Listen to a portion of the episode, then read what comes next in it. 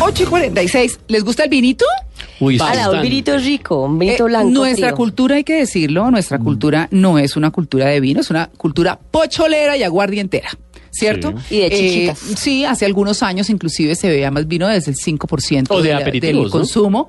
Sí, del consumo, eh, creo que está en dos punto algo, no, no estoy muy segura. Estuvimos hablando en Mañanas Blue de eso justamente. Pero bueno, una delicia, un No, y vinito de aquí vez en la cuando. cultura la, era la del moscato pasino, eh, moscato pasito para diciembre, el Sí. vino navideño, El pero no el vino para la comida. Hoy yo voy para Corferias. Sí, por Claro. ejemplo. Claro, porque estábamos en Expo Vinos eh, y pues queremos saber cómo comprar un buen vino. Como no tenemos tanto conocimiento ni está tan metido dentro de nuestra cultura, de eso se trata un poco eh, y con qué podemos acompañar un vino. Así que hemos invitado a Mario Puchulú, es un enólogo, eso quiere decir que es experto en vinos. Muy buenos días, bienvenido en Blue Jeans de Blue Radio. Hola, muy buenos días. ¿Cómo está, don Mario? ¿Bien? Bien, muchísimas gracias. Gracias por la llamada. Bueno, ¿cómo eh, identificamos un buen vino para quienes no somos expertos en el tema? Bueno, como en todas las cosas, para identificar algo eh, tendríamos que tener conocimiento, ¿cierto? Si no, no tenemos cómo discernir.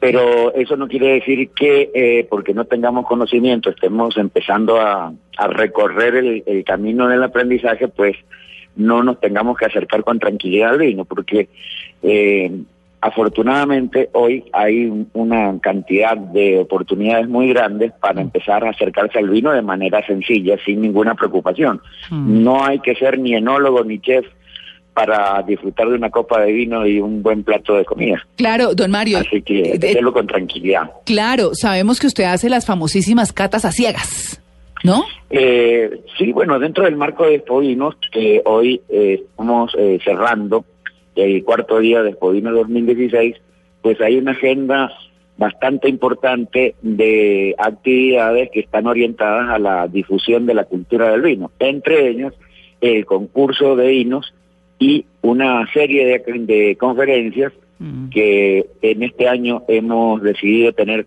66 conferencias eh, que permiten justamente que todo el mundo se acerque al conocimiento del vino, pero de una manera sencilla. Mm. Son conferencias que están eh, dictadas por grandes personajes del mundo del vino, pero que no están, eh, yo diría que planeadas para que los entiendan un poco, unos pocos, sino para que todo el mundo entienda, para hacer el vino cercano. Sí. Eh, esa es un poco como la, la idea de la difusión de la cultura del vino. Si no conocemos un producto, pues no, no aprendemos a disfrutarlo. Así que esa es una de las intenciones de Expo Vinos. Y en eso, señor Puchulú, sí, hay, mira. hay como mitos y verdades sobre el tema, sobre todo cuando uno llega de pronto a un lugar especializado o a un supermercado y quiere comprar un vino pero no sabe el tema. Entonces hay una creencia que tiene que ser añejo y entre más añejo mejor, pero hay unos vinos jóvenes muy buenos, eh, que el año de la cosecha, que si tinto blanco.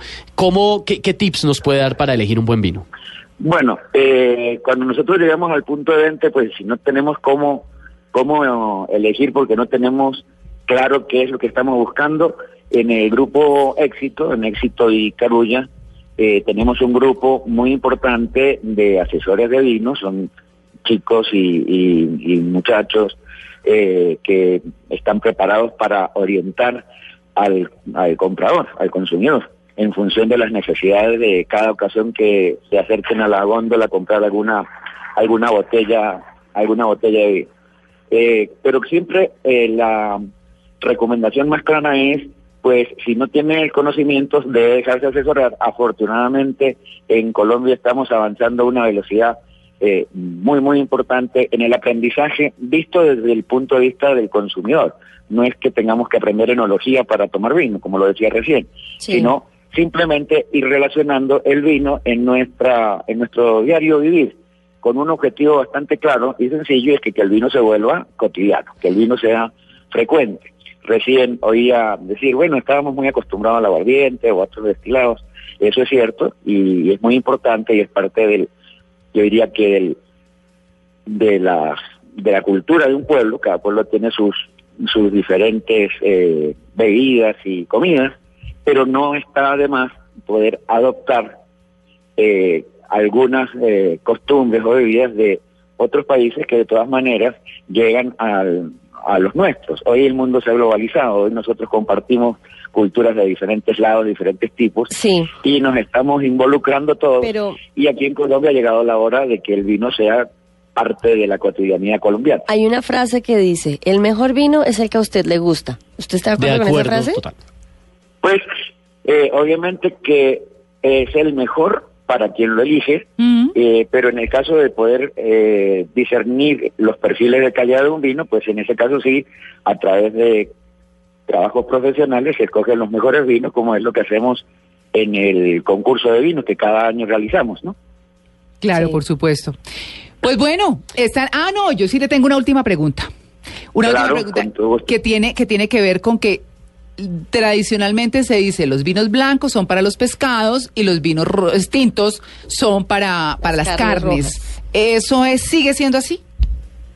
Lo primero que hay que comentar que de todas maneras la relación entre cocina y vino sí existe. Mm. eh, la famosa expresión de, de mariaje. Yo diría que es la relación armónica entre lo que uno come y lo que se bebe. No, no es eh, equivocado lo de carnes rojas y vino tinto, pescado y vino blanco, pero es demasiado genérico. Nosotros cuando nos acercamos a la cocina y al vino, o reunimos cocina y vino, tenemos que tener más, más presente la relación armónica entre lo que se bebe y lo que se come, y para eso tenemos que tener en cuenta las características del plato, o sea, a qué sabe la comida que nos han presentado. Y puede ser que nosotros comamos pescado como un atún y debamos relacionarlo con un vino tinto como un pino noir. Pero todo esto no que estoy diciendo no quiere, no es intención de complicar la vida, sino que eh, a mí más lo que más me interesa es que el vino se vuelva cercano. Y alguien me preguntaba, bueno, entonces, ¿qué debo hacer para tomar vino que yo no sé nada de vino? Lo primero que tiene que hacer es acercarse al vino de manera tranquila y desprevenida, ¿cierto? Con tranquilidad. Eh, simplemente tómese su primera copa de vino y empiézalo a disfrutar. Y en el transcurso de que va comiendo y bebiendo de manera conjunta, se va aprendiendo de vinos con lo cotidiano. El Claro. vino y la cocina colombiana es absolutamente cercano. Muchas Claro. veces pensamos que la cocina colombiana no tiene nada que ver con el vino y es todo lo contrario. Todas las cocinas del mundo seguramente encuentran un vino que tenga una relación armónica. Don Mario Puchulú, muchas gracias por su atención con el Blue Jeans de Blue Con Radio. muchísimo gusto y bueno, todavía eh, queda un día más de, de Vinos, así Sí, que que pues los vayan. esperamos por aquí en Corferia. Sí, Claro y- que vayan, que vayan.